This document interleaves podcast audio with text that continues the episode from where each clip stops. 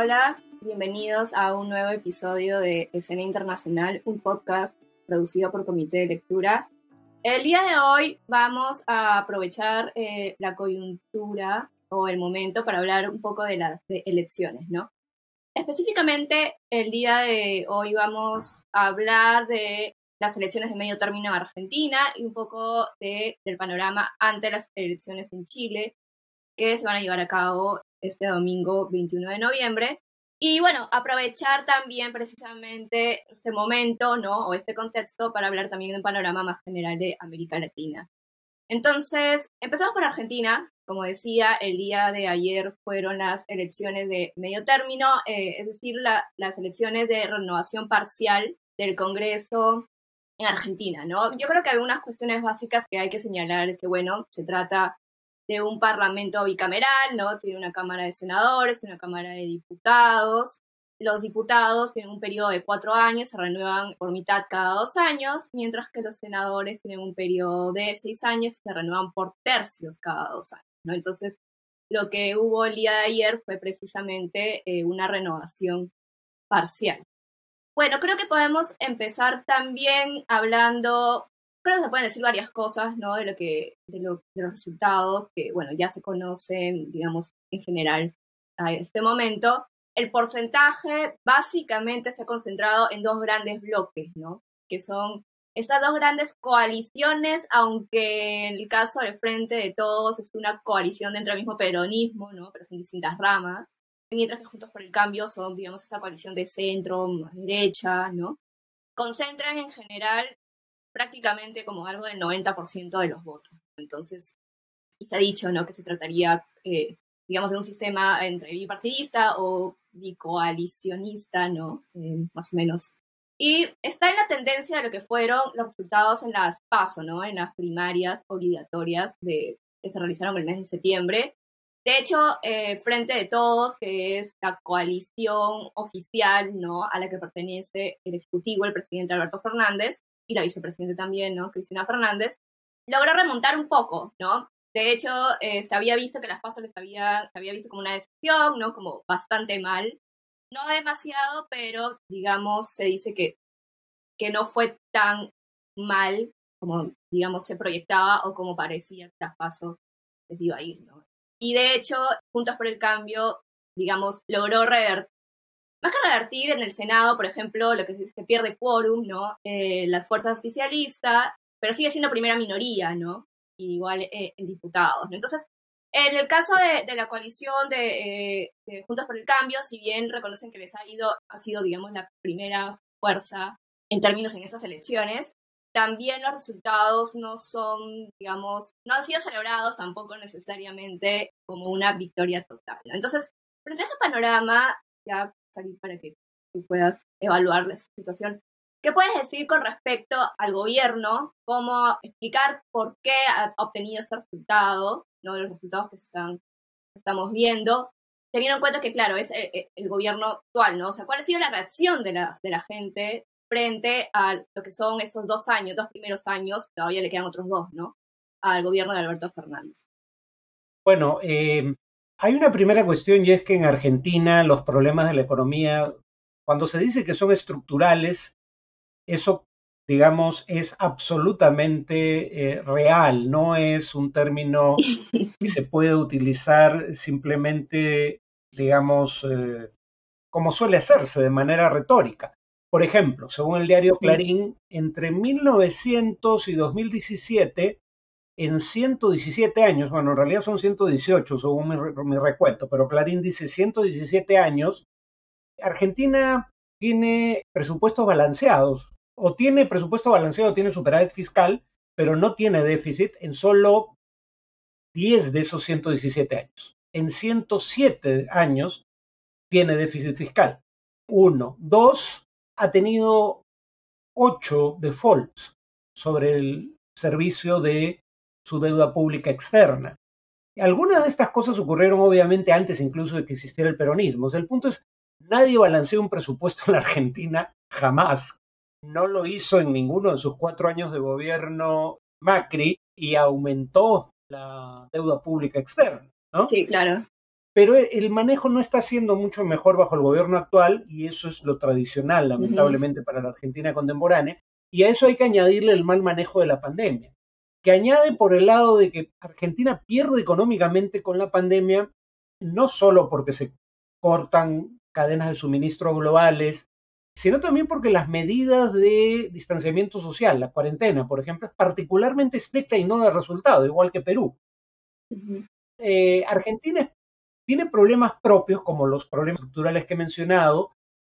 Segundo, la pandemia, que salvo probablemente por Costa Rica y Uruguay ha sido mal manejada, bueno, y El Salvador ha sido mal manejada en toda la... Bueno, Uruguay también. Tuvo problemas Uruguay también. Pero comparado con sus propios estándares, no comparado con el resto de la región. Sí, sí, sí.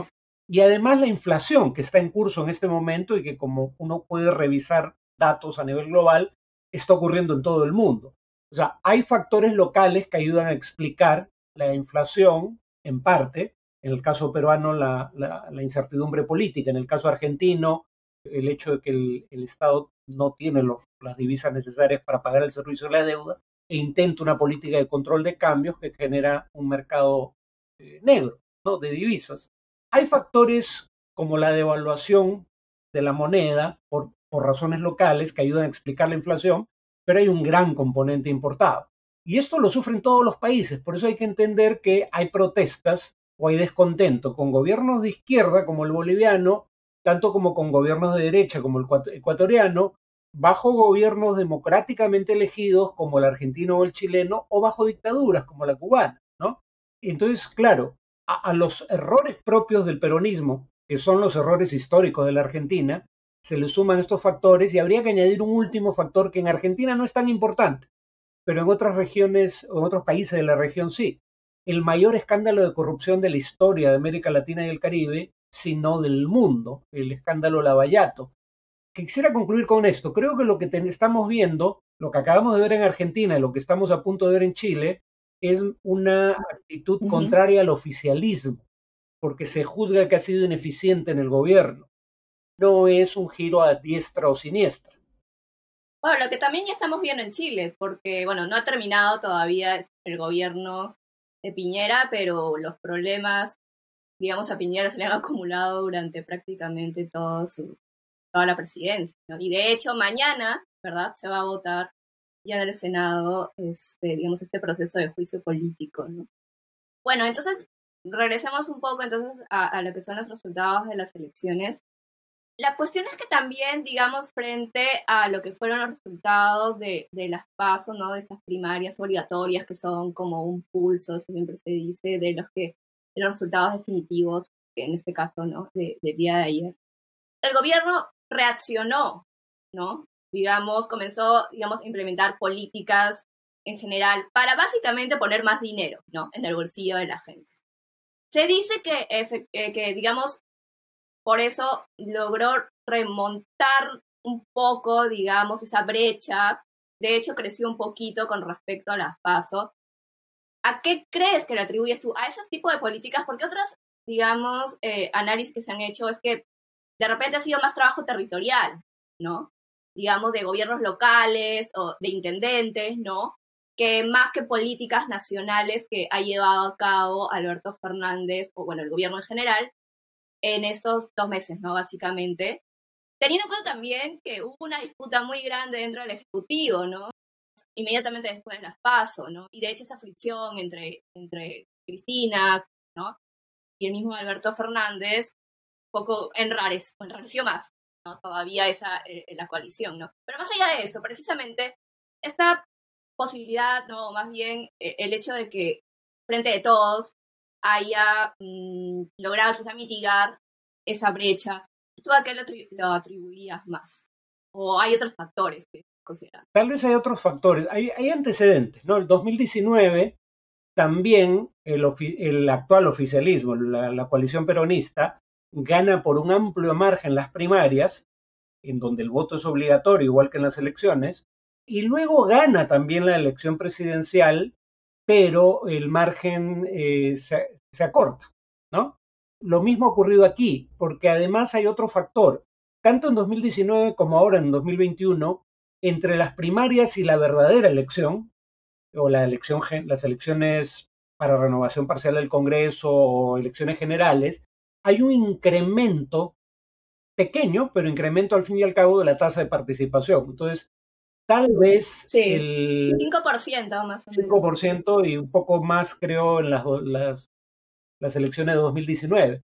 O sea, el que pierde las primarias parece hacer un esfuerzo para revertir el resultado, logra mayor participación. Ahora, ¿en qué medida logra mayor participación por esfuerzo propio? ¿En qué medida no habrá un sector de la población que vote estratégicamente en la elección general conociendo el resultado de las primarias? Pero en todo caso, esta vez la, la disminución en la diferencia en favor de la oposición fue menor que la disminución de la diferencia en favor de la oposición, que en ese entonces el peronismo en, 2000, en, sí, en 2019. En todo caso, no ha habido gran diferencia, ¿no? Ese sería, por ejemplo, lo, para los peronistas es eh, un avance el hecho de que en lugar de perder la provincia de Buenos Aires por cinco puntos, la perdieran por punto y medio. El punto es que nunca habían perdido la provincia de Buenos Aires como en 40 años. Esa es la noticia, en realidad, que la, la diferencia haya sido menor es un tema eh, secundario. Ese era un bastión peronista que, bueno, ya habían perdido en una ocasión, pero en general, por ejemplo, los peronistas no perdían la mayoría del Senado desde la década del 80. Entonces, digamos, esas diferencias no han sido significativas entre primaria y elección. Y en el caso, por ejemplo, de, la oposición, ¿no? O sea, eh, digamos, más o menos se podrían ir perfilando lo que son presidenciales para el 2023. Se dice que en general sería Horacio Rodríguez Larreta como quien es el jefe de gobierno, ¿no?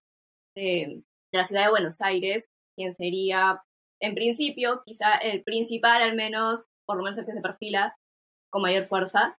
Pero hay una oposición dentro, dentro del mismo, dentro de la misma, eh, digamos, Juntos por el Cambio, ¿no? Este bloque, incluso dentro del mismo Macri. En ese sentido, qué, este, digamos, papel puede jugar Macri. Porque algo que incluso, por ejemplo, escuchaba hoy en la mañana, que en algún, hubo en algún momento, digamos, no sé si acercamientos, pero una suerte de, digamos, algo así como una aproximación entre el mismo Javier Milei y Macri.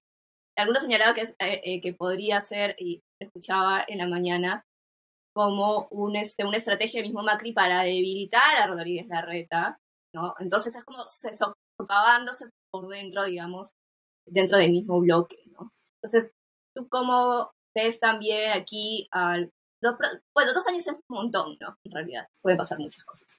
Pero... Eh, sobre este tema, yo diría que, mm, y, con eso hago la transición a Chile, ¿no? Que mm, mi ley está en una situación complicada, porque ir por separado fuerzas conservadoras en una elección para el Congreso no era un problema en tanto luego esas fuerzas podían unificarse o votar conjuntamente una vez elegidas. Pero en dos años eligen un nuevo presidente. Si mi ley decide candidatear, lo mismo podría decirse, dicho sea paso, respecto al Frente de Izquierdas, que también subió su respaldo electoral. También. Esos son partidos que. La tercera fuerza nacional. Sí, es la tercera fuerza. Todo el mundo está pendiente de mi ley, pero en realidad tercero no quedó mi ley, quedó la izquierda trotskista. Exacto. Eh, es que tercero quedó mi ley en Ciudad de Buenos ah, Aires. Ciudad de Buenos Aires. Y su voto es interesante, pues muy masculino, pero es un voto joven y es un voto transversal en cuanto a sectores sociales, ¿no? Va desde pobres hasta ricos, o sea, no aunque incluso diría más votos obtiene entre sectores de bajos ingresos. Pero ahí entro a hacer el paralelo con Chile, ¿no?